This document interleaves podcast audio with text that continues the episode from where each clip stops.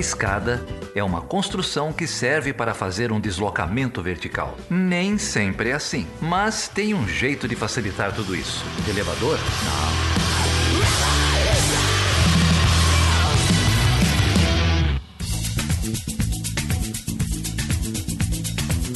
Seja bem-vinda, seja bem-vindo a mais um Chutando a Escada. Eu sou a Carol Pavese e hoje estou aqui sozinha, porque a minha colega de bancada está do outro lado agora. Hoje vai ser um episódio muito especial, todos são muito importantes e com entrevistadas maravilhosas, mas nesse eu vou precisar confessar que estou muito bem acompanhada aqui, muito feliz de estar na presença da Débora Prado, que vai ser a entrevistada do dia. Uau! Primeira vez. E a Lara Celes, que também é nossa parceira aqui. Inclusive, a gente tem novidades vindo aí no forno também nesse trio.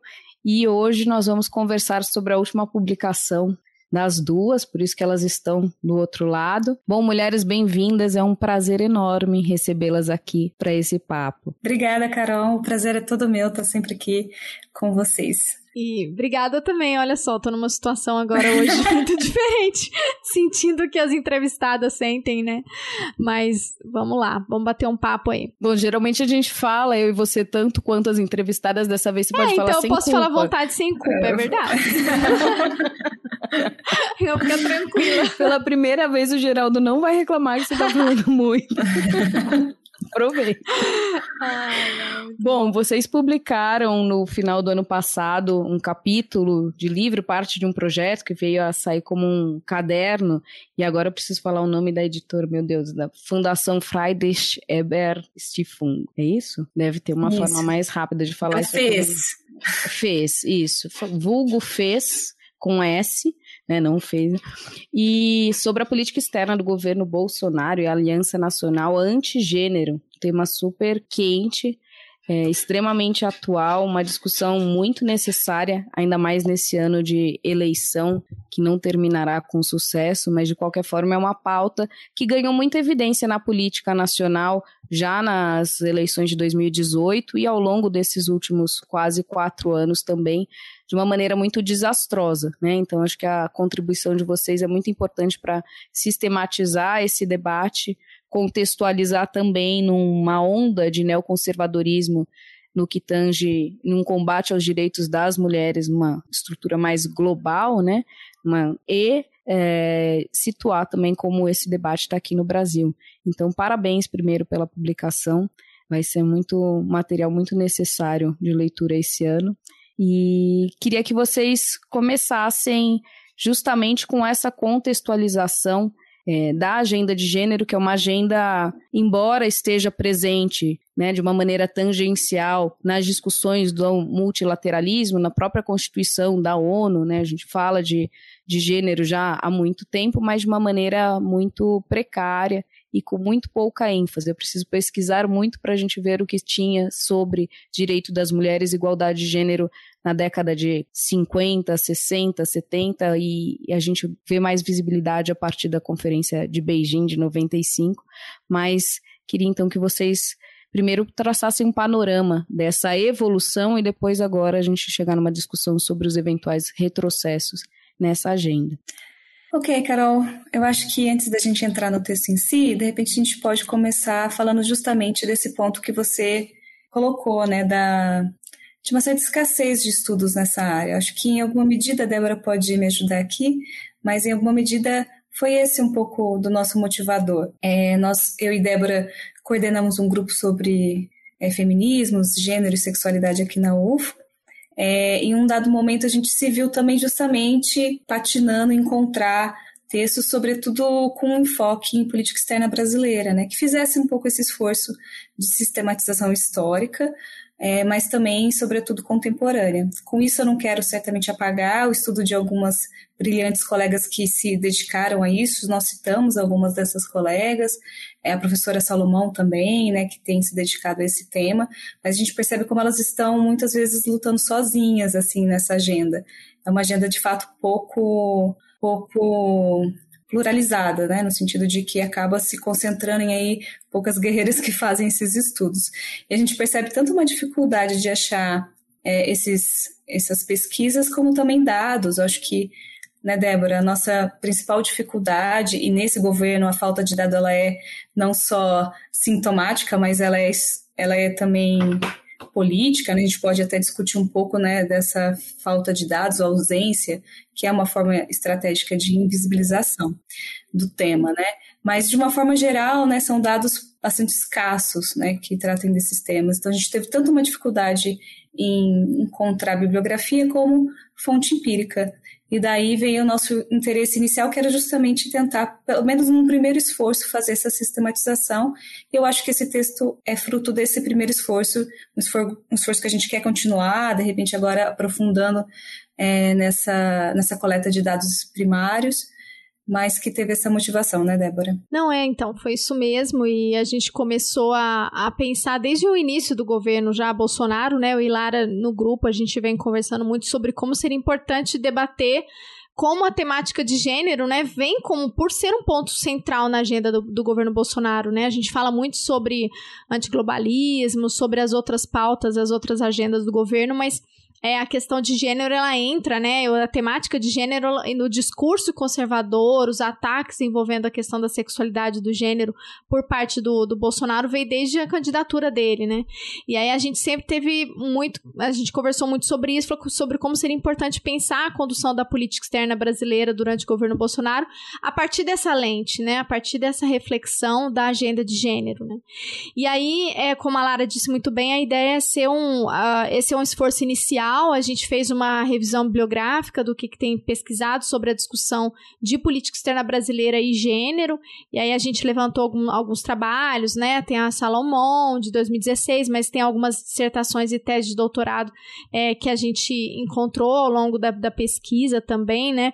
Muitas, muitos trabalhos têm a discussão sobre política externa feminista.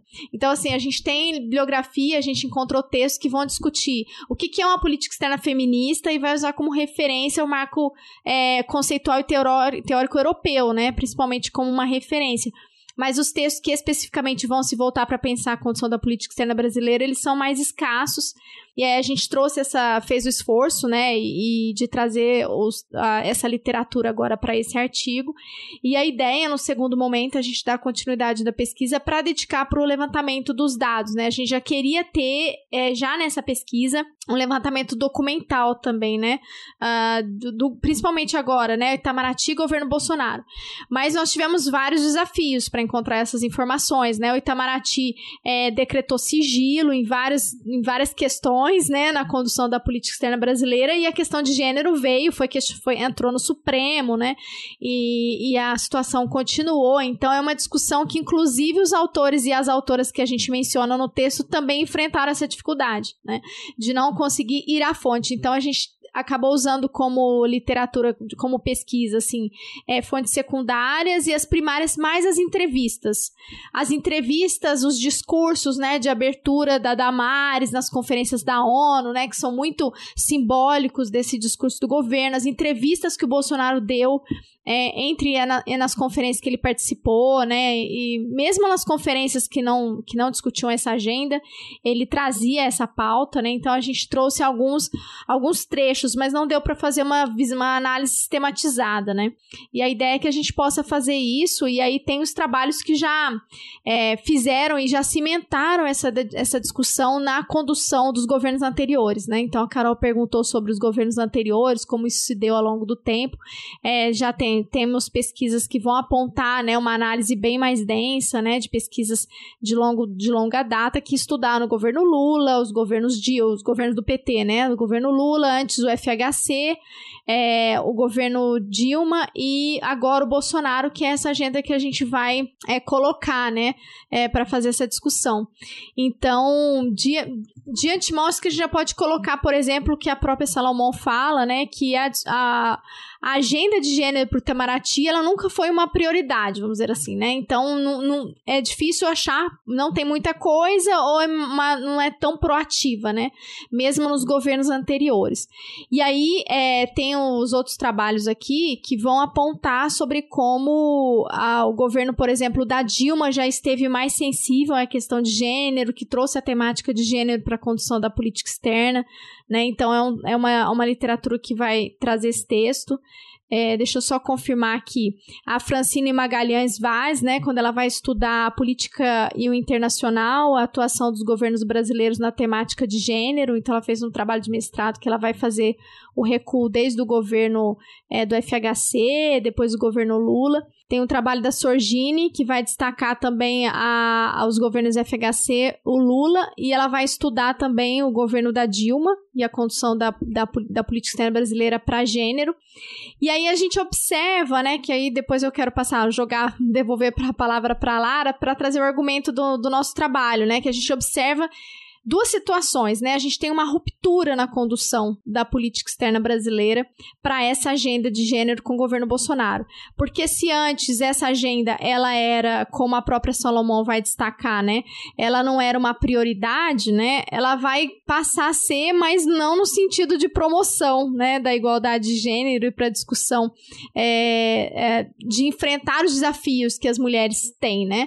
Mas na realidade é uma atuação de, de ruptura, de rompimento rompimento com aquilo que, com os compromissos que o Brasil assumiu nas conferências de, de internacionais, que a Carol mencionou muito bem, mas no sentido de desconstruir, né? Então a gente tem um backlash mesmo com o governo Bolsonaro né, a partir da, da agenda aí que ele vai trazer não só no Itamaraty, então para além do Itamaraty, a gente também tem outros atores, né, que vão ganhar o destaque nessa condução. E aí eu falo aqui em destaque a questão da Damares, né, que ela é uma ministra que teoricamente era para ser o Ministério de Direitos Humanos, mas virou Mulher e Família, né?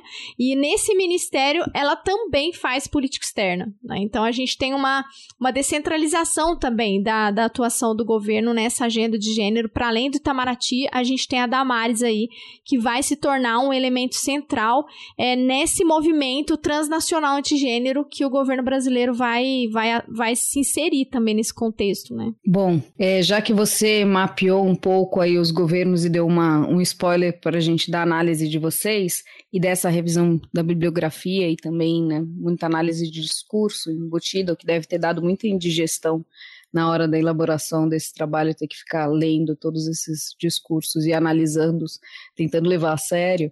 É, mas eu gostaria então que vocês primeiro apontassem essa construção, né, rapidamente, mas como essa agenda de gênero se insere na política externa brasileira. Você mencionou Fernando Henrique, depois Lula, Dilma, né? Pulou o Collor. Houve alguma coisa para a gente ver essa essa agenda multilateral de gênero se configurando, sobretudo no âmbito da ONU, criação da ONU Mulheres, na década de 90, né, segunda metade da década de 90, sobretudo, e, e dali impulsiona um certo entusiasmo, uma euforia é, nessa agenda de governança global sobre a pauta das mulheres, e ainda, né, inclusive ONU Mulheres, a gente nem utilizava o, a, o termo gênero, né, o conceito gênero ainda estava muito incipiente também na academia e, e, dentro dessa discussão é, mais prática, dessas ações mais práticas. Mas aí a gente vê o Brasil abraçando isso, no, na década de 90, isso consolidado, e aí a gente tem uma certa inversão ou uma suspensão. Depois, talvez vocês puderem dar uma pincelada sobre o Temer, que é um governo que ninguém menciona, né? Mas para a gente poder ver o que, que houve nessa transição entre Dilma e, e Bolsonaro. E aí eu vou pedir para vocês pararem antes de entrar no Bolsonaro para a gente poder discutir essa onda neoconservadora e a gente contextualizar parte disso. Mas se vocês puderem antecipar e fazer essa leitura rápida da, dessa agenda de gênero na política externa brasileira até o Temer, acho que a gente consegue entrar nessa discussão que você está colocando aí bem mais a fundo depois. Então, eu acho que é importante marcar essa década de 90, né? Acho que a década de 90 ela vem com uma transformação para a América Latina como um todo, penso eu que para o sistema multilateral de uma forma né, mais global. É, mas certamente para o Brasil que entra né, num processo também né, de redemocratização, então acho que isso tudo são muitas variáveis, né? Quando a gente vai entender como esses elementos funcionam, sobretudo nós que somos de relações internacionais, temos aí variáveis locais, regionais, globais, um conjunto de atores, e isso tudo certamente é necessário pensar para explicar um fenômeno desse tipo. Mas essa maior abertura na década de 90 tem a ver com a política externa brasileira estar acompanhando né, uma, uma posição mais progressista dentro dos cenários multilaterais, dentro dos organismos multilaterais, isso tem sido uma marca né, da nossa política externa. é, isso não seria diferente com o campo né, das agendas feministas que estavam, nesse momento, como você disse, sendo alvo de muitos debates nesses organismos. Sabemos que a década de 90 é a década da mulher na ONU, né? é quando acontecem as principais conferências que vão ser os turning points para as agendas para a equidade de gênero, né? sobretudo de Cairo em 94 e a de Pequim em 95. É, então, eu penso que quando a Débora diz, olha, né, os governos anteriores é, talvez não tenham colocado isso como prioridade, é, é, nesse sentido de que os governos não tenham sido protagonistas em levarem a agenda, mas eles acompanharam essas agendas, né? Então, eles foram sensíveis no sentido de assinar os acordos internacionais e regionais contra a violência e discriminação da mulher que estavam acontecendo nesse momento é, em grande medida, como eu disse, influenciados por um cenário internacional bastante em si sensível à temática e também para não tirar o protagonismo das, dos movimentos feministas que estavam ali trabalhando, né, fazendo lobby, pressionando o governo para que ele acompanhasse esses debates internacionais. Então, quando a gente pega a literatura, sobretudo né, os debates da Sônia Correia, que é alguém que acompanhou muito especificamente as conferências da ONU na década de 90, desde os comitês preparatórios até é, a, as conferências em si, né, e ela vai, vai fazer essa, esse acompanhamento muito pensando essa dinâmica dos atores envolvidos, ela pontua né, a importância dos movimentos feministas, dos movimentos da sociedade civil, das solidariedades transnacionais na América Latina, que vão para esses comitês preparatórios para pressionar, para fazer né, suas pautas serem ouvidas. Então, acho que muito dessa conquista tem esse protagonismo vindo né, desses grupos e vindo também de uma abertura das instituições internacionais para o tema. E aí tivemos governos que acompanharam e tiveram uma postura mais democrática, né, de estarem sensíveis a isso. Então, quando a gente pega essas literaturas, é a partir desde 90, o Brasil tem tido uma postura progressista não necessariamente protagonista, mas progressista, no sentido de estar sensível é, à maioria das decisões tomadas dentro desses organismos. Então, ele acompanha, ele assina, né, nas, nos seus acordos de cooperação sul-sul e trilaterais, eles vão levar essa, essas temáticas também, né, nos debates de operação de paz. Então, a gente vê isso aparecendo desde 90.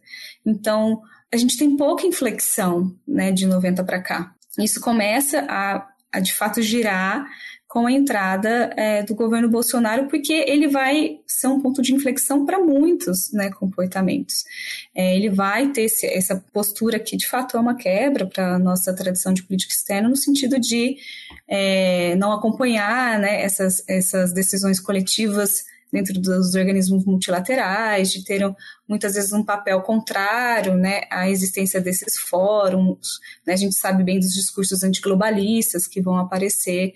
E acho que a nossa questão aqui, sobretudo no artigo, é entender não só essa inflexão de gênero como uma inflexão natural para um governo que está se transformando e que está tendo uma nova postura frente aos organismos internacionais e às normativas internacionais, mas, na verdade, uma inflexão estrutural dessa, é, desse comportamento. Então, na verdade, é, essas, essas certas, que a gente vai chamar de um comportamento conservador com relação às políticas de gênero, não é necessariamente um sintoma de uma inflexão anterior referente aos esses organismos internacionais, mas ela é produtiva disso, ela é constitutiva disso, né? De repente, sem essa cola simbólica que vamos chamar, né, da cola, cola, cola simbólica de gênero, talvez o governo não teria tanto sucesso né, nisso que tem sido essa postura conservadora, né, nessa postura contrário né, aos mecanismos globais de atuação multilateral. Então, na verdade, ele tem uma função ali de catalisador desse campo e não necessariamente apenas de um elemento, enfim, como a gente poderia aqui chamar de fato sintomático. Estava pensando também no que a Lara falou, né, sobre como a gente tem que localizar também o Brasil nesse debate mais amplo, né? E aí o objetivo também do texto, né? E aí a Lara é, traz toda a, a bagagem que ela tem de discussão teórica envolvendo gênero, que, que ela escreveu muito bem no texto e trouxe todo esse conhecimento a respeito dessa discussão da cola simbólica, né? De que é, esse é um elemento que vai aglutinar o governo Bolsonaro e vai é, identificar esse governo com outros movimentos, né? De extrema direita. De, de modo geral, são, são governos de extrema direita e que vão ter essa agenda de gênero como uma agenda que é central, né? E aí, nisso, o governo começa a fazer alianças, né? E alianças que vão trazer essa agenda agenda, né, contra, contrário ao aborto, né, contrário à discussão de educação sexual de meninas, é, de debate contra a violência sexual em situações de conflito. Então, o Brasil começa a votar junto com países conservadores em, vários, em várias reuniões assembleias da ONU, né, do Conselho de Direitos Humanos, e aí o Jamil Chad acaba que entra muito como uma referência no nosso trabalho, por, por conta dessa dificuldade nossa de encontrar os dados empíricos, né. Então, quem acaba denunciando muito isso na imprensa brasileira, né, e a posição do Brasil nas conferências é o Jamil Chad, né, então ele entra também com, com esses com esses casos, para mostrar sobre como o governo brasileiro vai se distanciando de uma tradição, né? De uma tradição, porque eu até resgatei aqui no texto para ficar mais claro, né? Quando a gente, quando eu falei lá de que a condição da política brasileira não tinha é, compromisso, tanto compromisso, né? A Salomão ela vai dizer, ela tem dois textos, né? Um de 2016 e 2020 que ela avança também é, nessa discussão, mas ela vai falar lá em 2016 que, a, que existia, né, que uma baixa sensibilidade é, na, com relação aos compromissos de combate à discriminação e à violência de gênero por parte do, do, do Ministério das Relações Exteriores, né, mas no sentido de que o governo não tomou dianteira nisso, né, ele foi mais passivo, né, ele aceitou aquilo que vinha das discussões internacionais e aí, mas isso contribuiu para movimentar. E depois ela fala no texto, acho que o de 2020, ela vai colocar como nos governos Lula, foi o governo que. Os governos Lula, né, os do PT, foram os que mais foram sensíveis à discussão de gênero e que abriu espaço para os movimentos sociais atuarem na construção dessa agenda, né? E aí tem a questão do é, da, da, discussão de, de gênero e segurança, né? Do plano é, nacional de gênero e segurança. A gente já gravou um programa sobre isso, né? Então, um episódio sobre isso também. Então, assim, existe toda essa discussão muito maior, né? E gente, o Brasil, ele tá incluso nesse contexto. Então, se a gente for pegar várias semelhanças com o governo de extrema-direita, uma delas é essa questão da agenda, né? De gênero. E aí entra o Trump, entra outros governos também que vão é, se alinhar. E aí o governo, o, Bra o, Brasil, inclusive, ele vai se alinhar com governos é, conservadores que ele criticava. Então, tipo, critica os muçulmanos e vai alinhar com países de tradição muçulmana para votar contra o direito de meninas e mulheres para discutir, por exemplo, a violência de gênero em, em situações de conflito, né? Então, é, é muito forte isso, né? E aí, não só na votação, como no veto, como nos discursos, né, da Damares, né? E aí vem também aquela aliança que, que o governo brasileiro vai fazer e acaba entrando na dianteira, porque o Trump puxou essa agenda junto com o Bolsonaro, e aí com a saída do Trump, o Biden também, ele não chegou claramente para dizer estou me distanciando totalmente, de... ele simplesmente afastou e deixou o Brasil meio que assumir a liderança na, no consenso de Genebra, é, nessa agenda, nessa aliança, principalmente na pauta do aborto, né? Você está ouvindo Chutando a Escada, um podcast de política internacional e divulgação científica em relações internacionais. Para apoiar este projeto, acesse chutandoaescada.com.br barra apoio. Eu só ia, na verdade, fazer um ponto, só, um, na verdade, abrir um parênteses, quando a gente está falando ali dos governos, nem, é, nem tem a ver com a questão da política externa, mas eu acho que é um ponto importante a, se colocar.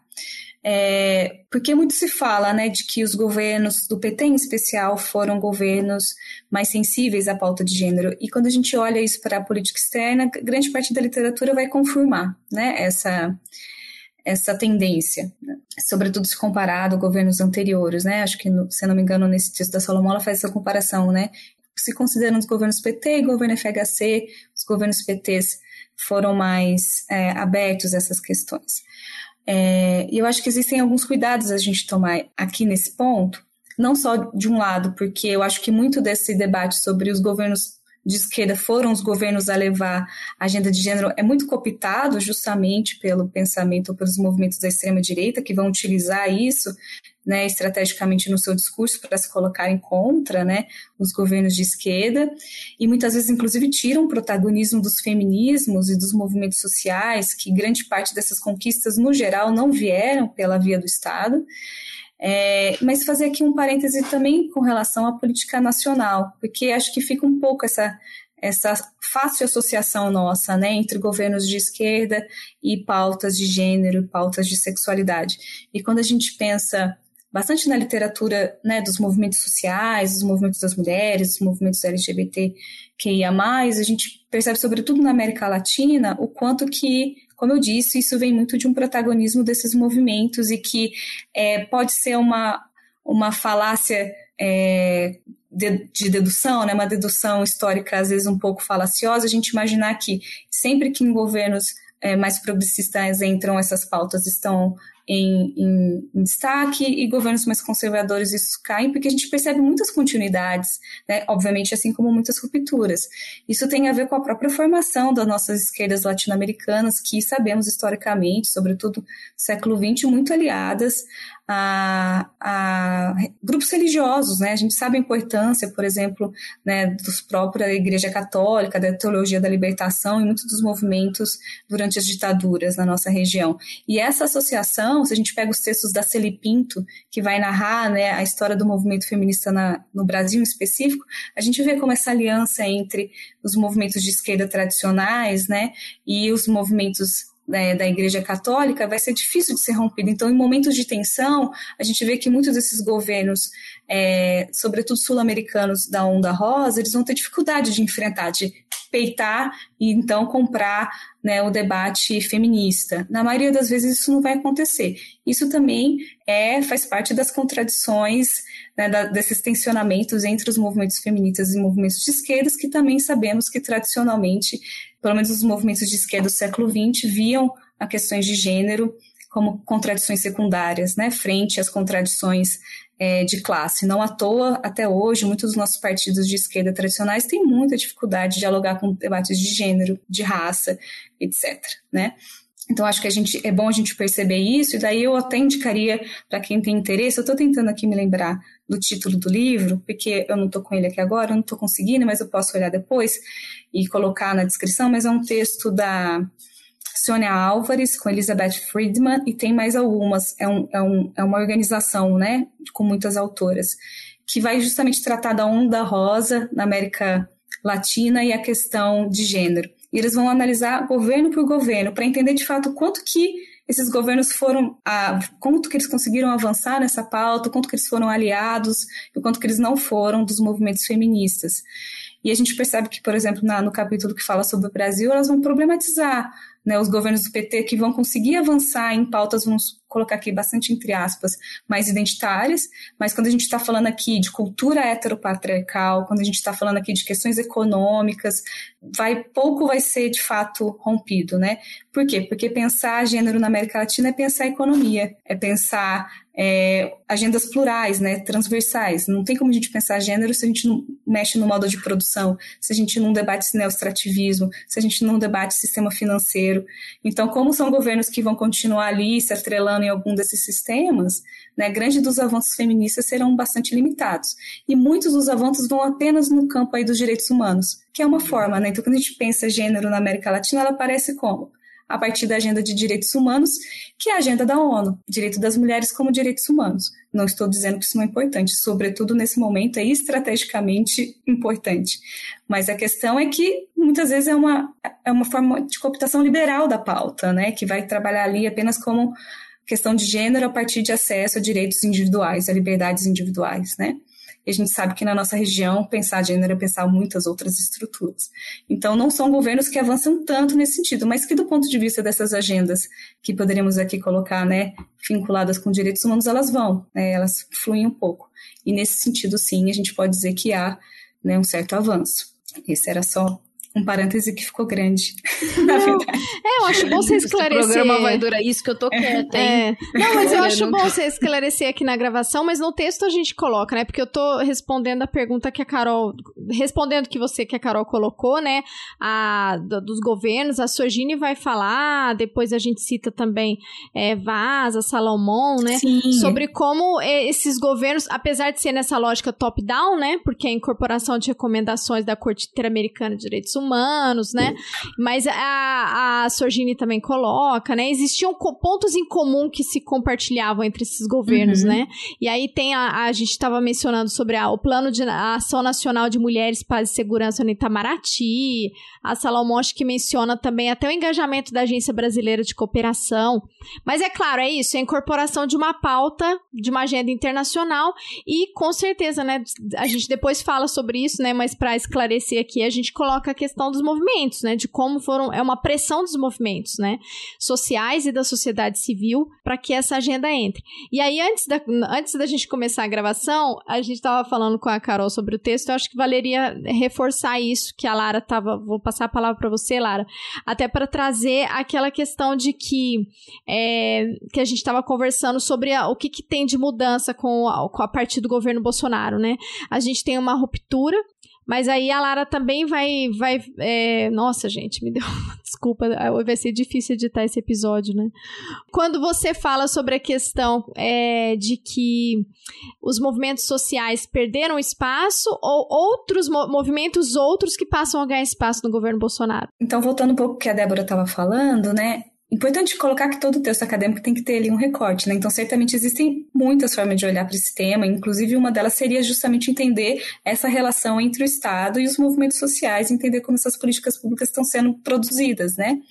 Só que o nosso foco ali era olhar, e a gente vai falar um pouco mais disso em breve, mas é olhar, na verdade, esse movimento global do que a gente está chamando aqui de uma aliança antigênero, né? A gente está muito mais focado em entender o desenvolvimento desse desse fenômeno que, como eu disse, julgamos global. Mas, de fato, quando a gente começa a avaliar um pouco a questão da formulação da política externa, a gente se deparou com essa hipótese, né, colocada, argumento, na verdade, levantado pela Salomão, onde ela diz que, por muito tempo, sobretudo ali nos governos PT, percebe-se né, um movimento da política externa com relação à questão de gênero dentro de um movimento bottom-up. Né? Então, há uma participação muito significativa é, dos movimentos da sociedade civil nesse processo de formulação de política externa.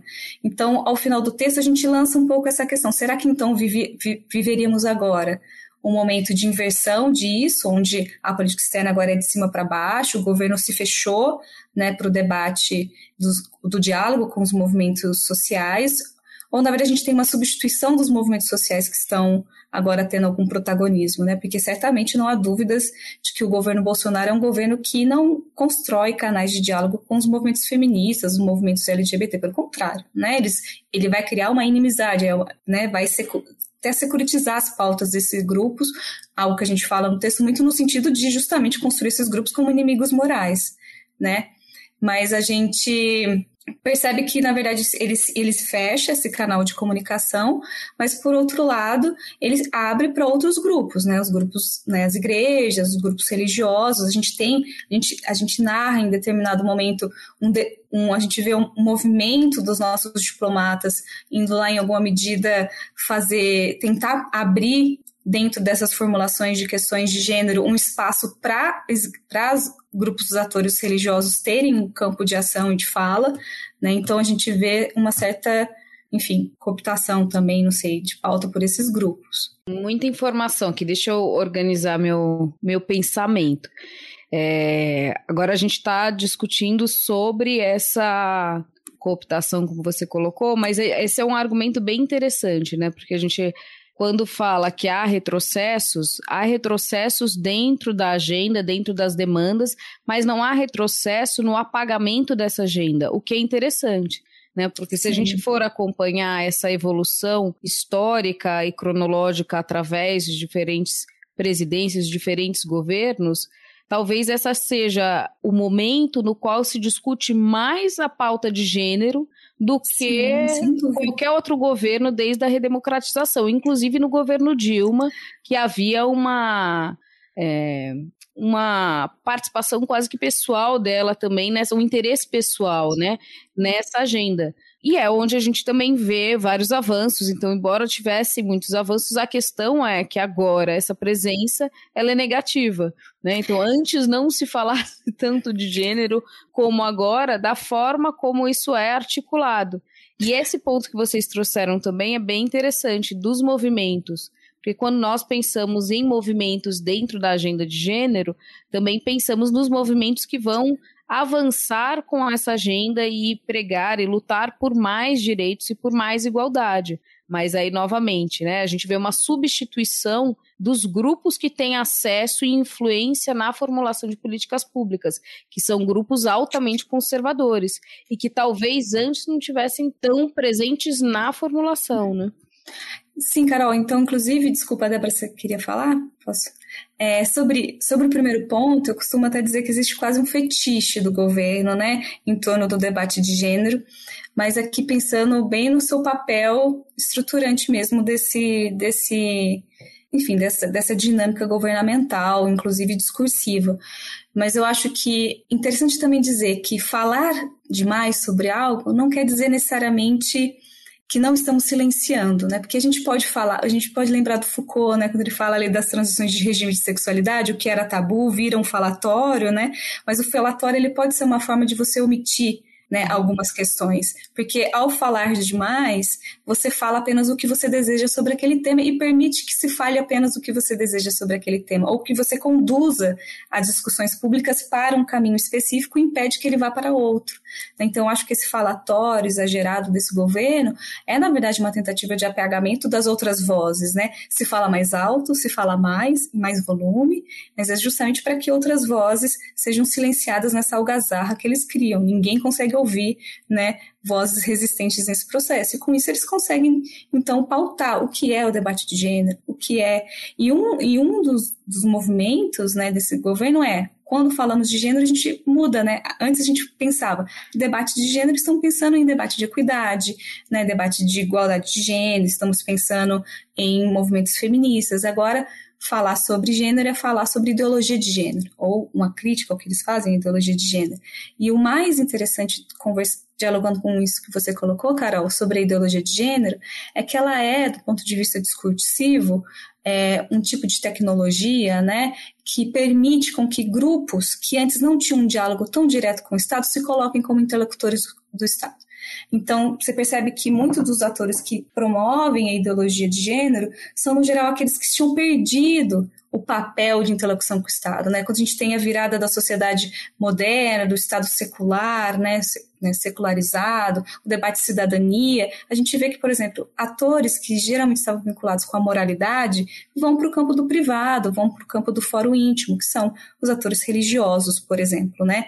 Então você vê que a ideologia de gênero ela tem servido para recolocar né, esses grupos dentro da esfera pública, trazendo suas agendas e recolocando eles como agentes de interlocução com o Estado. Na verdade, reivindicando o papel de interlocutores do Estado. Né? Então, a ideologia de gênero é justamente o caminho pelo qual eles vão dizer: olha, essa galera feminista aqui eles estão contando uma mentira, eles estão inventando uma falácia, que é justamente a ideia da ideologia de gênero, eles são perigosos, inclusive, e quem tá, quem pode falar sobre direitos humanos, quem pode, quem deve falar sobre cidadania, na verdade somos nós. Né, que percebemos essa falácia e que temos algo a dizer sobre isso. Então, é uma forma de comprar espaço dentro da esfera e disputar né, espaço. Mas aí eu vou é, fazer um, uma pergunta contraponto, porque a bancada da, da Bíblia, ela existe há muito tempo e inclusive nos governos progressistas ela também era muito forte, né? A cada governo ela se fortalece e aumenta o seu número mas ela sempre foi, aliás, é numerosa já há alguns governos, inclusive nos governos do PT. Então, essa sua, esse, esse ponto que você levantou da, da agenda de gênero ser um espaço para essa retomada da participação desses grupos mais religiosos na, na política, né, e no espaço público, é, de certa forma, a existência dessa bancada que, que, que abraça essa pauta também, né, e, e versa sobre gênero, é, demonstra que, que são atores que talvez nunca tivessem saído da política, né? Inclusive porque a gente vê a presença, a participação da, da igreja e das alas conservadoras, dos movimentos conservadores é, na, na, própria ditadura, né? Então, nesse processo de redemocratização, a gente já configura uma presença religiosa também no Congresso e que vem aumentando através das, das bancadas, né? Talvez tenha, aí eu estou eu aqui, né, especulando sobre sobre a sua hipótese, mas talvez o que a gente tenha é uma mudança nessa narrativa e essa, inclusive, é, observar ou pegar a questão de gênero como um ponto central dessa narrativa que onde se encontram todos esses argumentos conservadores.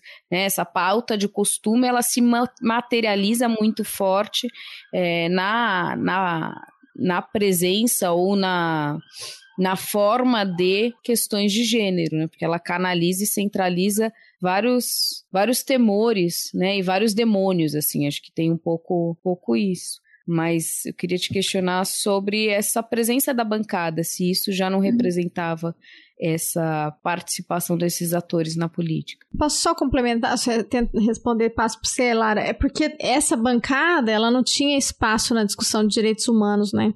Ela tinha perdido lugar por conta da, justamente, né? Se a gente está falando aqui, até a gente estava comentando, bom, avançou, mas avançou numa pauta mais liberal, né? De direitos da, das mulheres, uma discussão mais de liberdades liberais, né? Pensar assim, né? Do feminismo liberal, né? Das mulheres terem mais espaço na política, e aí a discussão da ONU e entra no debate de direitos humanos, né? E essa agenda vem com a secularização do Estado também, né? E com o afastamento do, da igreja com o Estado, né? Então, tem atores políticos no Congresso que são religiosos e que têm uma atuação, mas a gente teve um crescimento ao longo do tempo também, importante colocar, né? Mas eles passaram a trazer essa agenda de gênero, que eles tinham perdido esse espaço. Então, eram, eram grupos políticos que não entravam nessa discussão de direitos humanos, direitos das mulheres, e que agora, por exemplo, a gente tem ah, uma pastora no ministério que deveria ser o Ministério de Direitos Humanos, que agora é o Ministério da Família, né? Então, assim, a gente passa a já no, um pouco antes até, mas o Congresso vai se tornando mais conservador, mas vai passando a bola para esse tipo de ator para debater isso no, no, no em, em, termos de projeto de governo, né? Esse é, minha, esse é o meu entendimento, mas eu vou passar aí para a Lara. Olha, Carol, não posso dizer que eu sou especialista nesse tema, mas eu vou trazer algumas questões que eu percebo também. Eu acho que acho que sim, tem uma mudança de, de agenda, né, importante, como a Débora falou. Mas a gente pode até pensar antes, assim, o fato de existir é, candidatos vinculados à questão religiosa, instituições religiosas, não necessariamente significa uma bancada, é, uma agenda religiosa sendo o seu principal elemento de discurso, né? Algo que eu acho que é, tem uma ligeira questão, né? Porque a gente via muitas pessoas que lá sabíamos que tinha seu envolvimento é, pessoal com questões religiosas, mas não era sua principal pauta política, né? Não era seu principal slogan de de, de colocação em termos de candidatura, né? Mas, de todo modo, eu concordo, sempre existiram, não é que dizer que não, mas eu teria, a, a, tenderia a dizer que mudou né, o grau, né, porque acho que estão mais fortes, estão intensificados, e mais que isso, mudaram as alianças, que se pluralizaram, e com isso mudaram-se também as agendas e onde eles atuam. Então, a gente tem uma mudança, se não quantitativa, que eu acho que é também, mas ao menos qualitativa dessa participação. Então, a gente pensa, por exemplo, é, é, antes tínhamos muito mais, inclusive, participação ali de católicos, os católicos sempre participaram, e algum movimento evangélico, mas os movimentos neopentecostais, eles são, em termos de fenômeno político, relativamente recente. E eles estão à frente, né, de, hoje em dia, de um debate da agenda de ideologia de gênero. E os neopentecostais, como eu disse, né, eles vêm um pouco aqui dentro dessa virada, sobretudo no Brasil, a partir é, desse século para cá, né, do século XXI para cá, isso está mais intensificado. Então, acho que essa aliança, né, que, que em alguma medida faz uma cola entre os evangélicos, né, mais especificamente os neopentecostais, os católicos, né, o que a gente vai chamar da agenda cristã, né, então temos alguns autores que vão dizer, por muito tempo na sua candidatura o Bolsonaro se coloca como representante da grande agenda cristã, ele não se filia necessariamente a nenhum dos lados, ele só vai deixar de fora, de fato, religiões de matrizes africanas, ele vai deixar de lado uma ou outra é, filiação religiosa, mas no geral ele se coloca como dentro desse campo da agenda cristã. Então acho que essa aliança mais generalizada ela é um fenômeno novo e sim catalisado pela agenda de gênero e uma alianças com o campo militar, com né, setores, é, vamos pensar aqui né, dos empresários, né, aqueles representantes mais de um sistema tipicamente econômico neoliberal. Eu acho que essa, essa nova conformação, né, ela é uma conformação de fato típica desse momento que tem agenda de gênero como catalisador, o que não quer dizer que esses, esses atores não existissem antes, mas talvez não aliados do modo como estão agora e não mobilizando a pauta pública do modo como eles mobilizam. Então, acho que há, de fato, uma transformação nesse sentido. Agora, se a gente quisesse pensar especificamente o movimento evangélico, por exemplo, no Brasil, eu indicaria um texto, né? na verdade é um livro recente que saiu da Flávia Biroli junto com Juan Vagione, a Machado, eu estou lembrando do Machado, que é o sobrenome dela, essa última autora. Vou ver se eu recordo aqui do, do primeiro nome dela. Mas, enfim, que é os neoconserva, neoconservadorismo na América Latina, ele tem um capítulo específico, né, sobre a questão religiosa no campo do direito, e ele tem um artigo num outro livro que fala justamente sobre essa genealogia dos movimentos neopentecostais e evangélicos, e a gente percebe que, de fato, eram movimentos que não tinham uma atuação tão intensa durante a ditadura, que eles preferiam um certo distanciamento da arena pública, mas com o fim da ditadura, início da redemocratização e a crise neoliberal, eles começam a adentrar mais forte no campo é, político e vão né, acionar na agenda moral de questões de gênero, vão encontrar nessa agenda um caminho para atingir esse, esse espaço, para conquistar esse espaço. É, e tem a ver também com o fato de ser é, uma vertente da igreja cristã relativamente em expansão no Brasil, né? Quando a gente olhar nos anos 60, a Igreja Católica era muito mais forte do que é agora, então também essa menor participação política é, tem a ver. Você tocou em várias questões que eu fiquei é, viajando aqui um pouco, mas uh, quando você mencionou as agendas e, e a sua fala anterior e que a Débora reforçou agora de como a gente fez um processo de internalização das normas, mas não só das normas, mas de agenda, de discurso, de construção de narrativa de igualdade de gênero em políticas públicas, né?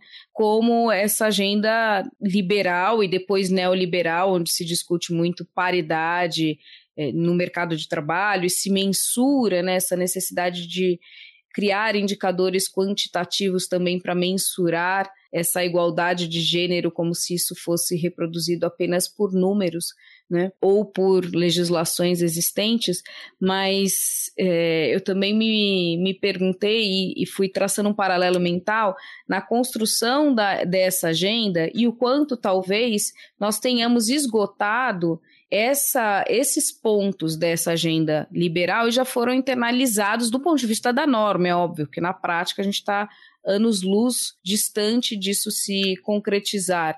Mas quando a gente vai falar sobre a igualdade de direito ao voto, né, participação das mulheres na política, depois a gente vai ter leis de cotas, depois a gente vai pensar no mercado de trabalho, cotas, licença maternidade, cotas. Então, todas essas uh, aposentadoria, reconhecimento de alguns direitos, é, direito ao divórcio, enfim, todos esses direitos que são recentes, né, é, quando comparado aos dos homens, a regulamentação dos direitos dos homens, mas esses direitos a gente já promoveu, né, novamente do ponto de vista normativo, muito longe da, da sua aplicação prática. E aí o que a gente esbarra, inclusive como América Latina, são nessas questões mais viscerais da desigualdade de gênero, dos papéis e dos direitos reprodutivos, que é o grande tabu no Brasil, né? Pode encontrar consenso em várias e na questão da identidade de gênero agora com esse governo, né? Mas a uhum. questão da identidade e dos direitos reprodutivos é assim onde esbarramos. E talvez isso também tenha a ver com esse momento dessa agenda, né? É, me pergunto se em outro governo a gente teria avançado. E a resposta me parece que não, porque também avançou-se quase nada na discussão de direitos reprodutivos no governo Lula, no governo Dilma. Né? É, então, esses tabus são muito enraizados na, na nossa cultura machista. E, e, a, e, aí encontra né, um casamento perfeito de uma sociedade muito conservadora e pouco flexível é, para discutir essa agenda, um casamento perfeito de ter um governo que endossa justamente esse conservadorismo, uhum. apoia e promove isso, né? Então Sim. estamos. É, eu acho que a gente chegou, não, talvez não no limite, mas no momento onde as contradições aparecem, né? Então, como a gente ter mantido, por exemplo, uma agenda, agenda de defesa né, das, das, das questões de gênero muito estritas, estritamente vinculadas ao debate dos direitos humanos, e de uma forma muito aguetizar o debate de gênero, né? então a gente vê os direitos humanos, ele fala o quê? Direito das mulheres, dentro desse campo dos direitos humanos.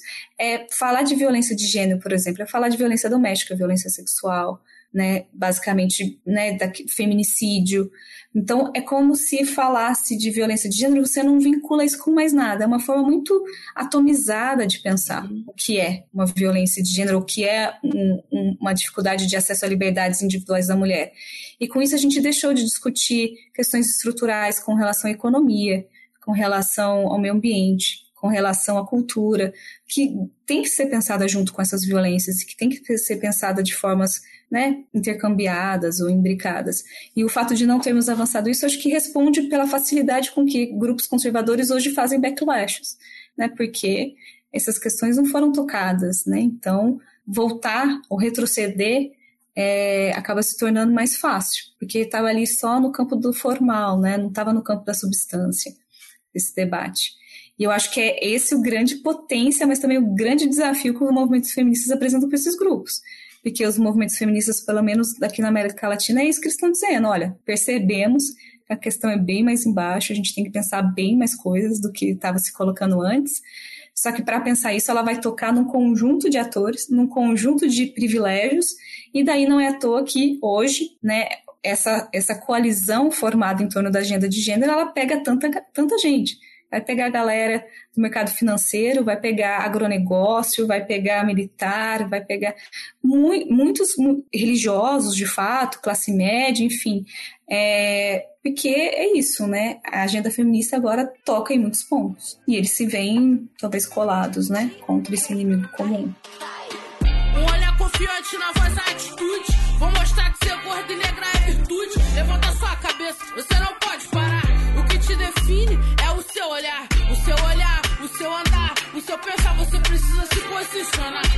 Se valorizar não é querer ser melhor que alguém, é entender que você não é pior que ninguém. Levanta a mina, olha pra cima, se disciplina,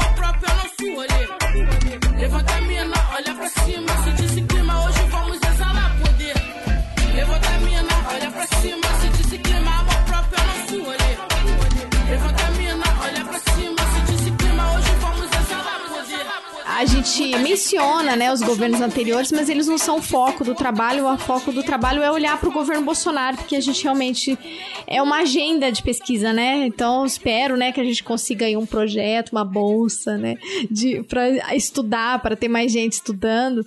E mas a ideia é entender então como se deu, né, como se dá essa aliança do governo Bolsonaro na política externa brasileira para a questão antigênero. Então a gente tem esse contexto, uma sociedade que já que já vê com com o pé atrás toda essa discussão de direitos das mulheres, já sempre foi muito difícil, mesmo se a gente for pegar aí na discussão do feminismo liberal, né? É, já é uma agenda difícil de avançar, como a gente estava falando aqui, como vocês apontaram muito bem. E aí, nós te, o governo vai trabalhar com, é, com esse neoconservadorismo, com essa moralidade, com esse discurso do medo, e vai trazendo os factoides, né? Que apareceram nas eleições, que provavelmente vão aparecer de novo agora, né? Então, Bolsonaro já veio com a discussão da identidade identidade de gênero, né? Na, na última eleição era a discussão é, do, do, do, da orientação sexual, a questão. É, é, enfim, ele desqualificou as mulheres a todo momento, mas eu acho que os ataques vão mais agora no sentido da, da discussão da, do gênero neutro, né? Da população LGBTQI, o que, que se pensa sobre isso e tal. E aí, como se dá essa aliança? Né? Eu acho que esse é o ponto, assim, como que o governo vai concretizar essa agenda é, antigênero, né? De que forma, né? E aí a gente foi identificando algumas coisas, né? E aí eu, eu vou, posso falar, mas ah, se você quiser também, Lara, é, como que se dá essa implementação, né? É, no, nos tópicos anteriores a gente vai discutir, né? Sobre como se dá essa questão do conservadorismo.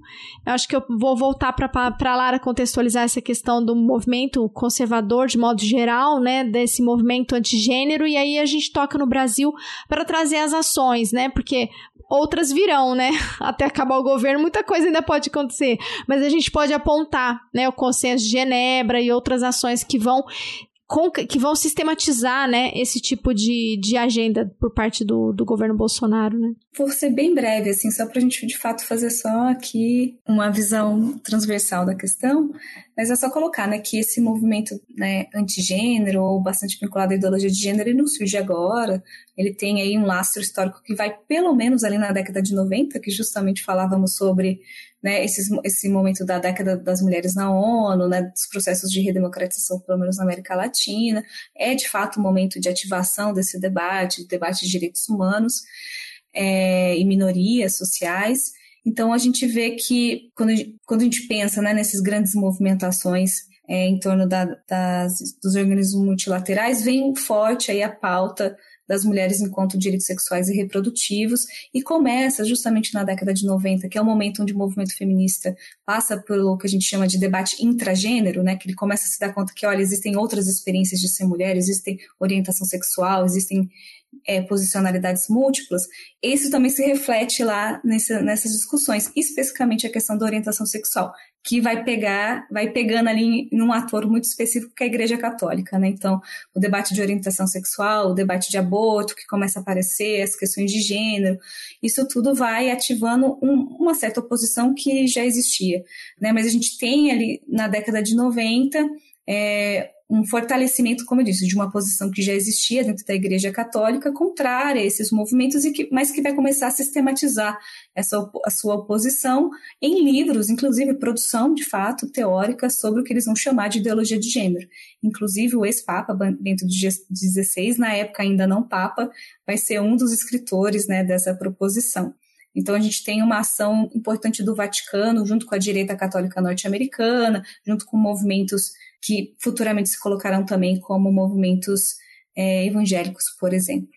Né? Então, inicialmente na década de 90 vai ser uma coalizão ali entre Vaticano, direita católica em alguns países do Ocidente, mas também pegando ali algumas alianças com governos islâmicos, por exemplo, Arábia Saudita, tipo de aliança, Sudão, que a gente só está vendo agora de novo acontecer nesse momento, né? Que era são raras, né? Essas alianças entre o Brasil e esses grupos em questões que levam ao debate de gênero, onde o Brasil tinha assim, uma posição mais progressista.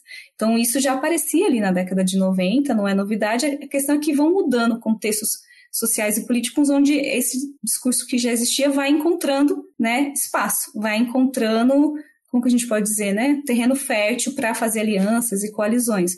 A gente sabe que final da década de 90 vem aí crise neoliberal na América Latina, desemprego, um conjunto de questões que vão pesar, e daí a gente vê alianças com movimentos evangélicos ali na virada do processo, é, da virada para o século XXI, e uma cooptação de um conjunto de ansiedades sociais que também vão vir por, pelo protagonismo desses atores religiosos, né?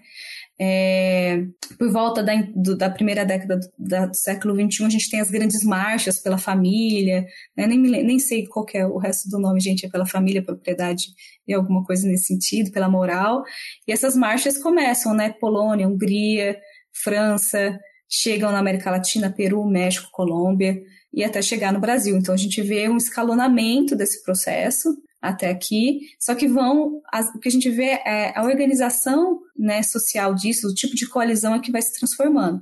E, especificamente no Brasil, eu gosto muito de uma percepção que é do Gabriel Feltran, junto com o Rodrigo Nunes, que a gente inclusive cita, eles não falam do debate de gênero, mas a gente adiciona isso no texto, é que no Brasil a gente vai ter a junção do debate de ideologia de gênero com pelo menos outros três grandes discursos, né, que seria, no caso do Feltran, o debate de um militarismo, militarismo das Forças Armadas, né, todo um debate ideológico dentro desse campo, que será somado ao anti-intelectualismo evangélico e ao empreendedorismo monetarista do campo econômico. Já o Rodrigo Nunes vai dizer, olha, existe discursos como liberalismo econômico, junto com anti comunismo, que também será importante, e a gente adiciona aqui o debate do conservadorismo de costumes. Né? Todas essas são matrizes discursivas que nesse momento vão se encontrar e vão ver né, no bolsonarismo que extrapola o Bolsonaro um campo fértil para se filiar e construir um pouquinho dessa articulação que a gente encontra hoje que particularmente, como eu disse, vai capturar um conjunto de ansiedades sociais vinculadas com desemprego, problemática econômica, mas também descontentamento com o sistema político, debate de corrupção, movimento antissistêmico, né, que é muito que está na entrada do, do, da ascensão do Bolsonaro, e que essas matrizes discursivas parece que darão conta de, de responder a esses anseios sociais. Bom, então, aí a partir daí, né, como que o governo brasileiro vai passar a implementar essa agenda? A gente pode, a gente, como a gente já mencionou, esse é um primeiro esforço, né, de pesquisa e a gente pretende sistematizar muito melhor essa análise, né, a partir dos dados mas o que a gente percebe é alguns eixos, né, é, que o governo vai assumir a partir de então, trazendo essa ideologia, né, esse pensamento, trazendo a ideologia de gênero para o centro do debate, né, e aí só trazendo a questão da cola simbólica, né, que a Lara agora lembrou sobre a importância, né, de que essa seria a cola simbólica que vai é, unir, né, a, e conseguir conciliar os interesses da sociedade de modo geral. Isso aconteceu aqui no Brasil desde o período da campanha, né. Mas a partir do momento, né? Então, já destacando, né? Que desde o início na campanha, como vocês devem lembrar bem, a gente não precisa ficar trazendo os trechos aqui. Na pesquisa, eu lembro que a Carol falou do, do, do estômago, né? Eu li várias, e a gente falou, nossa, né? Então, assim, é, o Bolsonaro sempre teve discursos, né? Dirigia frequentemente discursos de ódio contra as mulheres, população LGBTQIA, outras minorias, como a população negra, indígena, não brancas, né? Quilombolas, indígenas. E aí o governo vai seguindo com essas ações sistemáticas para esvaziar as políticas que foram estabelecidas nos períodos anteriores. Ainda que a gente estava apontando as críticas, ainda assim alguma coisa havia sido feita, né? E a partir de agora a gente tem um esvaziamento, né? Um esvaziamento dessa pauta e um esvaziamento dos órgãos, né? Então essa semana mesmo, a semana do, do mês, né, das mulheres, né, de que se lembrar, né, que é o mês de luta das mulheres, a semana do Dia Internacional das Mulheres, as notícias na imprensa traziam como que o investimento do governo do Ministério da Damares foi baixo para enfrentar a violência de gênero, né? A violência contra as mulheres, a violência doméstica, todas as políticas de apoio às vítimas de violência, as casas de apoio, tudo isso foi esvaziado. Então tem uma desconstrução do ponto de vista doméstico, que a gente não avançou tanto, porque o nosso olhar estava para a condução da política externa, né? A, mas a Damares entra como uma, um, um, ator importante nesse debate, né? Ela, a reformulação do Ministério de Direitos Humanos para o é, Ministério aí que foi da mulher, né?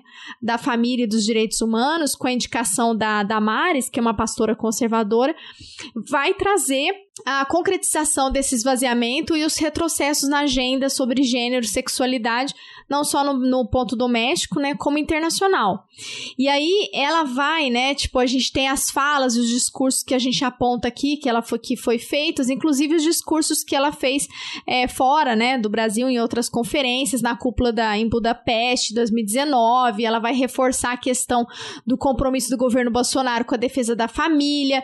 Então, a gente tem aí aquilo que o que a gente vai mencionar, né, que a Lara também destacou, da relação direta que se faz é, da tríade estruturante das ações do governo Bolsonaro nas arenas, na, nas arenas multilaterais, né, que vai ser ancorada, né, na do, dos direitos humanos, família infância, né? Então a gente tem uma ressignificação do direito à vida, né? A questão que a, a, a todo momento, né?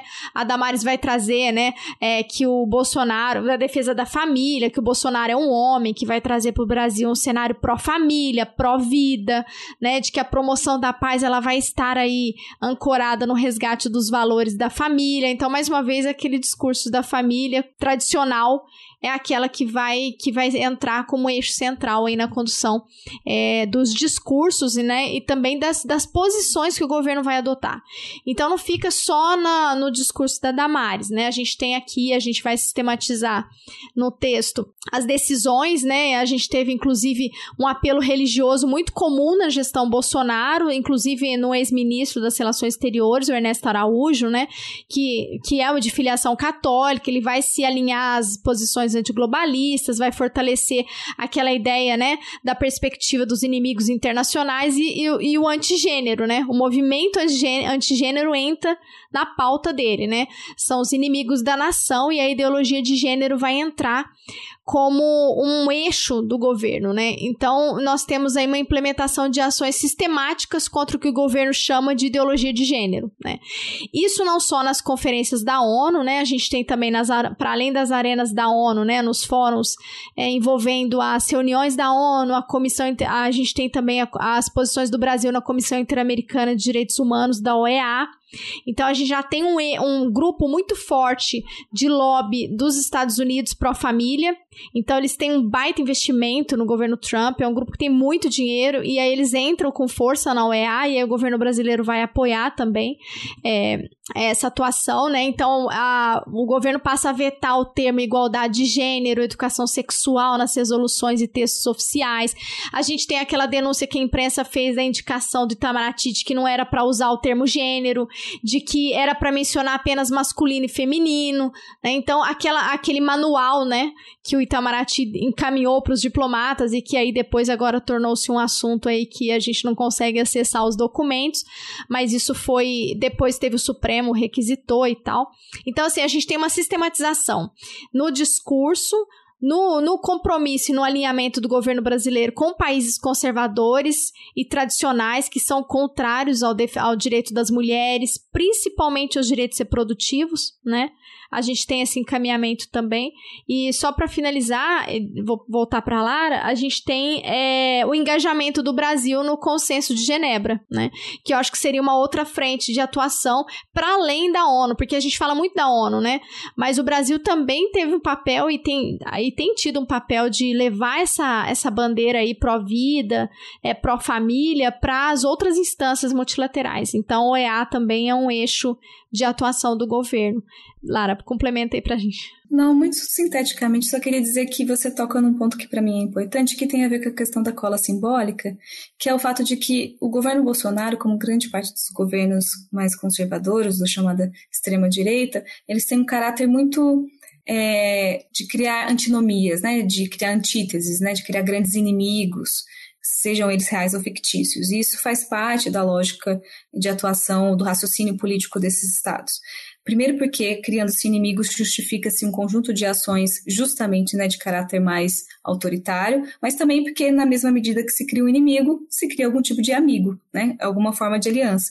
Então a gente vê isso acontecendo no cenário interno, é um governo que a todo tempo está criando inimizades, está criando antinomias, está antagonizando com a sociedade, e ele antagoniza com o que ele chama da esquerda, né, da enfim, dos esquerdistas, e as feministas entram junto com os ambientalistas e os globalistas, enfim, tudo isso, né? Então, é, a questão é que internamente a gente vê um papel muito significativo de gênero facilitando essa antagonização do que a gente chama de securitização de gênero e, portanto, do pânico moral, que vai não só antagonizar e conseguir criar esse grupinho dos inimigos que estão no bloco feministas, é, minorias sociais de forma geral, grupos de esquerda, então o debate de gênero permite essa, esse antagoni, essa antagonização na mesma medida em que permite alianças internas. Isso serve para o cenário externo, né? Até no texto a gente usa é, um trabalho do, do Feliciano junto com a Irma, que eles vão falar né, que um, é, o, a, o tipo de lógica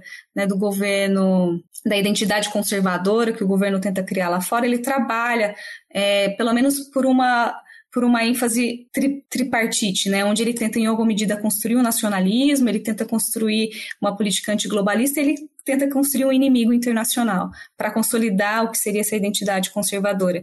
E é nesse sentido, nessa construção dos grandes inimigos, que entra novamente é, a, o debate de gênero, facilitando, portanto, né, a criação de inimizades, de antagonismos. Então, através do debate de gênero, ele consegue antagonizar com a ONU, por exemplo, em dizer: olha só, a ONU, com seu debate de direitos humanos, mais uma vez, indo contra a família, indo contra nossas crianças. Então, ele consegue criar um ponto de antagonismo com as instituições multilaterais e com o direito, as normas dos direitos humanos de uma forma geral. Ele consegue também antagonizar com grupos né, transnacionais, como os movimentos feministas e governos progressistas, mas na mesma medida ele cria alianças. Então, ele vai criar esses, esses elementos de Genebra, vai, que vai facilitar, por exemplo, a atuação dele junto aos Estados Unidos na época do Trump, agora não mais, mas naquele momento ajudava, a tal da aliança pró-família que a Damares tenta construir lá fora, e vai facilitar também outros grupos, como Hungria, Polônia e outros governos conservadores que ele vai identificar nesse caminho e que, enfim, dá né, alguma posição para eles, dá um grupinho para eles lá fora de um governo que não tem proposição, né, um governo quase que antipolítica, no sentido que ele está esvaziando as pautas porque não tem o que propor, né? Ele tem uma, uma tática de esvaziamento. Mas nessa tática de esvaziamento, utilizando esses catalisadores, ele consegue encontrar ali uma forma de se filiar. Então, um pouco disso que a gente fala, né? De quanto que o discurso de gênero vai fazer com que ele consiga se distanciar de organismos multilaterais, de normativas de proteção de direitos humanos e se criar alianças estratégicas com alguns governos. É um pouco isso. Nossa, dá para a gente ficar muito tempo elaborando e, e, como vocês falaram, é só uma pesquisa preliminar, então isso puxa uma outra série de várias possíveis pesquisas para se fazer, mas é interessante essa combinação né, de, um, de uma onda neoconservadora global e o quanto isso cria um momento político internacional favorável que legitima né, essa política destrutiva de combate ao direito das mulheres e a essa agenda de gênero é, no Brasil. Então, a nossa política, política doméstica ela acaba sendo amparada pela política externa, porque também o que a gente vê muitas vezes é uma desconexão, né? Basta olhar a questão ambiental, onde o discurso ainda, por mais hipócrita que seja, ainda é um discurso muito dissonante do discurso que se emprega domesticamente. Nesse caso, não, né? Há uma conformidade, uma compatibilidade de discursos, porque o, o sistema internacional permite e acolhe essa, essa narrativa. Então, isso eu achei é, bem interessante, porque, de certa forma, impulsiona ainda mais essa agenda, né? É, e aí, agora, com essa, essa aliança que vocês mencionaram de Genebra, que vai ser um grupo ad hoc, então, uma aliança informal né, de, de países ultraconservadores que tentam traçar uma agenda de governança paralela uh, para combater os progressos feitos multilateralmente na agenda de gênero, mas essa agenda, essa, esse grupo tem sofrido algumas baixas também, né? Então, a própria perda dos Estados Unidos que vocês colocaram é um divisor de águas aí nessa nessa aliança aproximando o Brasil mais de, um, de uma potência tão importante quanto os Estados Unidos. Agora, não tanto, embora o Biden, na questão de gênero, seja também bem omisso, né, com um discurso muito convencional, pouco ambicioso quanto se, se esperava, inclusive com, com a Kamala, mas isso é assunto para um outro podcast. É, e agora a gente vê né, a eleição na Hungria com Orbán, que também é um forte aliado, a Polônia em breve com eleições também. Então, assim, ao, os aliados europeus, digamos, do Ocidente, né, o Bolsonaro corre o risco de perder. E aí sobra Paquistão e alguns países mais do Oriente Egito, Médio, do Sudeste. Umas é, alianças muito. Umas alianças meio atípicas, Imprevistas, digamos, né? né?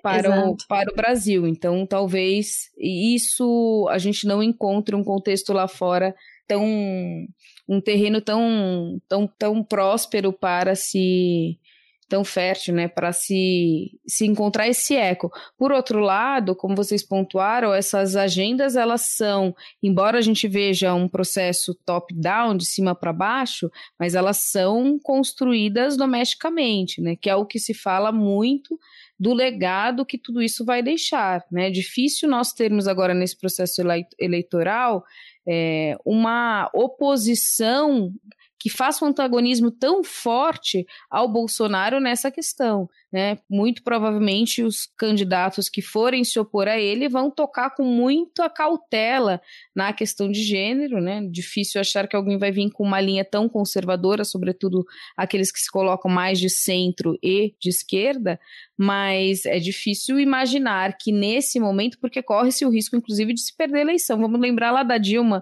quando ela se posicionou a favor do aborto, quanto a popularidade dela despencou, a intenção de voto dela despencou, aquilo quase custa a Dilma né, uma eleição por ter se posicionado de um modo mais enfático nessa agenda. Então, num momento bem diferente de agora, né?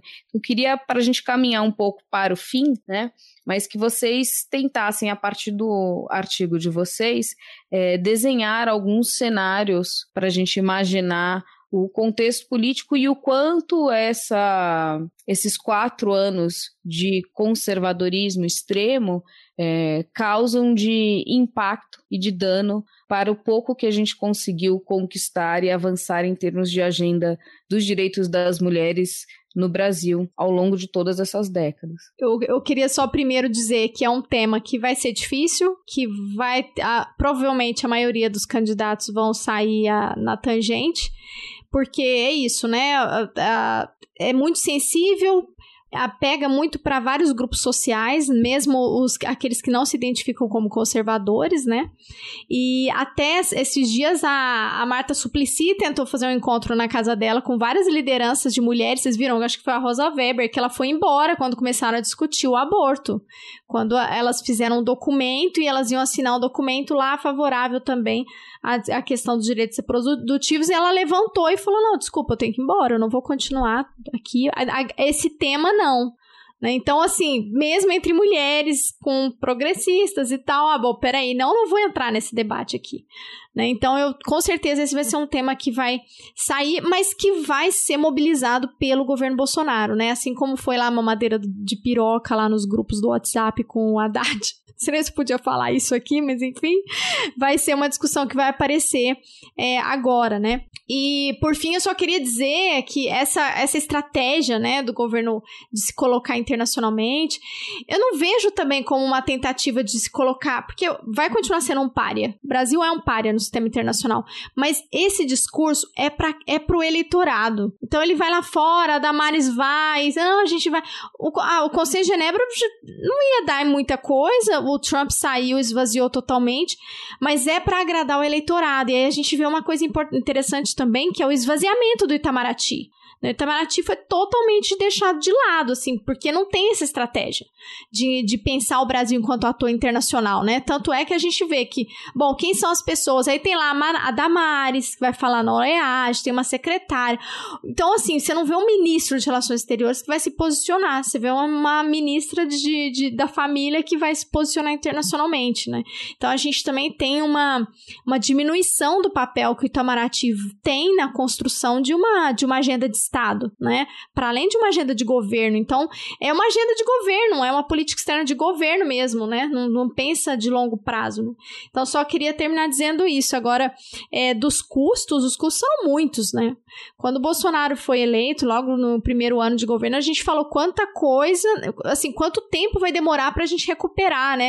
No Dia Internacional da Mulher saiu ali que se o Brasil continuar desse jeito, vai demorar mais de 150 anos para conseguir um cenário de equidade de gênero. Então, a gente está aqui falando de equidade do ponto de vista do feminismo liberal. Imagina, então, numa mudança estrutural, né? Então, assim, os estragos foram muitos, né?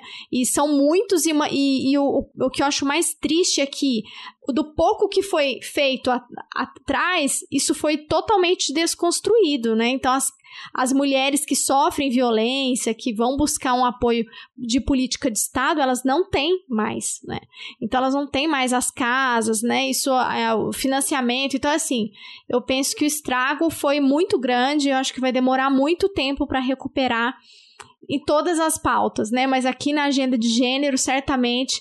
E, e, e, e também é, o governo deu voz, né, para vários fantasmas, né? Aqueles que estavam em silêncio e que agora se batem no peito para falar, né? Então acho que esse é um custo que a gente vai, vai carregar aí por um, muito tempo, né? Olha, gente, eu sou péssima com essa coisa de previsão. Vou tentar aqui alguma coisa, mas é, o que eu acho é que continuará sendo um, tem um tema central porque ele é estratégico. A gente está justamente argumentando que não se trata de uma cortina de fumaça, trata-se de uma questão central para a organização e coalizão desses grupos, logo vai aparecer. Ela é importante. Eu acho que é, o resultado vai depender de, do quão estratégico saberemos ser né, no uso dessa temática, né, e o que envolve, então, o quão estratégico seremos na construção de alianças de solidariedades locais e transnacionais, né, e porque, basicamente, a gente tem que pensar nesses atores que estão em jogo, então, assim, o quanto que o debate de gênero que vamos caminhar conseguiremos levar de uma maneira que faça coloque as pautas que queremos levar, que traga os atores que queremos que traga, que vá até a periferia, que vá até a população é, que antes então estava recorrendo aí a um debate, por exemplo, das igrejas, o que, que essa igreja está convocando, é, o porquê que a igreja precisa necessariamente ser conservadora. Estávamos aqui falando antes do, do, do podcast começar sobre movimentos de católicas e de evangélicas contra né, o bolsonarismo dentro dessa temática de gênero. Então, acho que é de fato uma capacidade uma, precisamos de uma capacidade política de articulação, né? Então, muito mais no campo institucional do que dos movimentos sociais, que acho que tem se articulado bem. É, então, acho que vai depender um pouco do quão inteligentes saberemos ser né, na mobilização dessas temáticas, mas que elas serão centrais, eu acho que elas serão. E com relação também ao que vocês falavam dos cursos, né? Eu, já que a Débora falou dos cursos, eu acho que eu gostaria muito de também pensar de alguns ganhos né, e avanços. Eu acho que na mesma medida em que é, a reação aos movimentos feministas cresceu, o movimento feminista cresceu na mesma proporção, continuou crescendo. Assim, eu acho que tem se empoderado a despeito de todas as perdas institucionais, né, de todos os bloqueios e barreiras feitos. Eu acho que pelo menos em termos de cultura política, assim, né, a gente tem crescido, se fortalecido. Não necessariamente encontrado soluções, porque eu não acredito né, num debate gênico harmônico, minimamente linear. Ele vai ser sempre cheio de dissensos que é política, né? A gente vai ter que estar tá sempre renegociando essas agendas. Mas eu acho que nesse, nessa prática política a gente tem crescido muito e o movimento feminista na América Latina tem apontado saídas, justamente para a estrutura política que a gente tem, inclusive eleitoral. A gente vê esses mandatos coletivos, a gente vê esse debate né, do trabalho, do, da economia do cuidado na Argentina, da aposentadoria.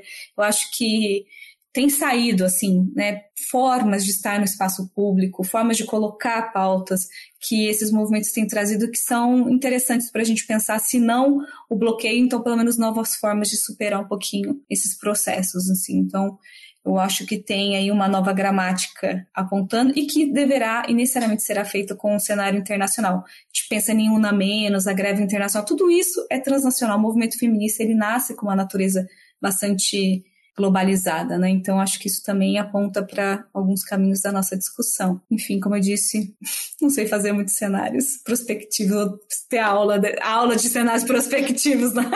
para fazer. Mas é difícil fazer, né? Ainda mais com o que a gente tá.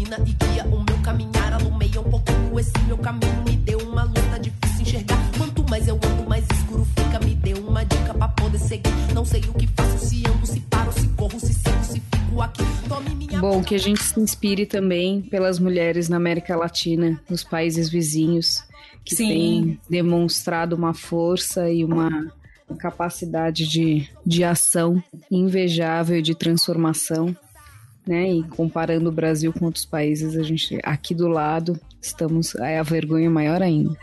Bom, queria agradecer enormemente. Foi um prazer. Eu me senti sozinha. É engraçado, a gente tá gravando em áudio, mas vendo aqui a imagem, eu desse lado, eu tô me sentindo desamparado. Não, Volta, Carol, Débora. venha pra cá. Eu Nada, vou... acabou que eu... Eu vou falar a frase da Débora. Muito bom, aprendi demais. Mas foi excelente. Parabéns pelo trabalho, pela iniciativa, que isso puxe mais pesquisas, novas ideias, mais engajamento também da comunidade acadêmica nessa discussão. Acho que é fundamental tirarmos essas pautas de discussões de gênero, de discussões de feminismo e levarmos para a grande área da política externa também no Brasil, que é um, um campo também muito conservador para se trazer é, pautas de gênero, né? E nessa abertura, como toda, toda a área de relações internacionais que acaba nos colocando num cantinho ali, numa gaveta, e que de vez em quando eles abrem para que a gente possa falar, depois fecham de novo e voltam à velha biblioteca. Então, também que esses intercâmbios ocorram de uma maneira é, mais fluida e mais contínua. Parabéns e feliz Dia das Mulheres, né? Já estamos quase integradas à sociedade, podemos escolher o esmalte, então assim foram muitas conquistas nesses quatro anos para serem celebradas e vividas. E a gente se vê em breve com novidades. Então vamos deixar o spoiler aqui Isso. para nossos ouvintes e ouvintes. Nossos ouvintes e ouvintes ficou ótimo. É, e nossos ouvintes. Mas em breve vem novidade. Obrigada demais, meninas. Vocês são um arraso. Aprendi muito. Obrigada, Carol. E assim, só porque eu, eu tô vendo aqui que eu falei, né, que a gente precisa pensar nossas solidariedades, pensar, tipo, ir até a periferia. Na verdade, na verdade, a periferia que tem, eu acho que, soluções, assim. Tem muitos dos movimentos sociais vindos de lá. Movimento das mulheres, né, movimentos populares populares das mulheres, acho que tem nos ensinado, sobretudo a nós da academia, que cada vez que eu entro em contato com essas mulheres eu percebo quão, né, é, te, o quanto que a gente ainda tem que aprender. Então, acho que para a gente terminar aqui minimamente otimista, eu acho que tem muita coisa ativa acontecendo. É, e muitas alunas trazendo bons estudos. Então, a gente falou, iniciou essa, esse, essa conversa falando da ausência, né? Cada vez mais eu vejo orientandas fazendo pesquisa sobre esses temas, mestrandas, doutorandas. Então, acho que, para além do que a gente espera, às vezes, né, de professoras, acho que tem muito estudante, pesquisador, de fato se engajando com essas temáticas, fazendo temas importantes e trazendo agendas necessárias. E eu acho que vem daí, né, dessa galera aí, respostas importantes, porque a gente vai precisar responder, né, as perguntas que virão ainda nesse nosso cenário político. É, mas acho que o ir na periferia é ir ouvir, né, também. É ir dialogar, é ir fazer trocas. Então, é, sua fala Aprender tava, junto. Tava, tava correta nesse sentido, né? De ir não quer dizer necessariamente a gente ir ensinar, mas a gente ir trocar, né? Claro. Transformar a universidade é, nisso, né? Não precisa a, a, a, universidade tem que estar composta, né, por essas pessoas, elas aqui falando, né? Acho que também tem isso. Obrigada, gente, pela conversa. Obrigada e valeu demais, Carol. Eu aqui no outro, do outro lado bastante. foi estranho. é, eu, eu aprendi muito aprendi porque eu comigo vocês também falaram. Eu aprendi com você também, Carol. Você tem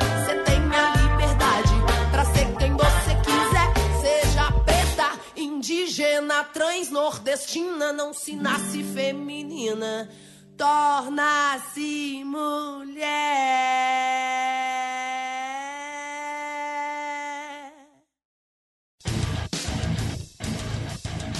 Você acabou de ouvir mais um episódio do Chutando a Escada. Para apoiar, acesse chutandoaescada.com.br barra apoio.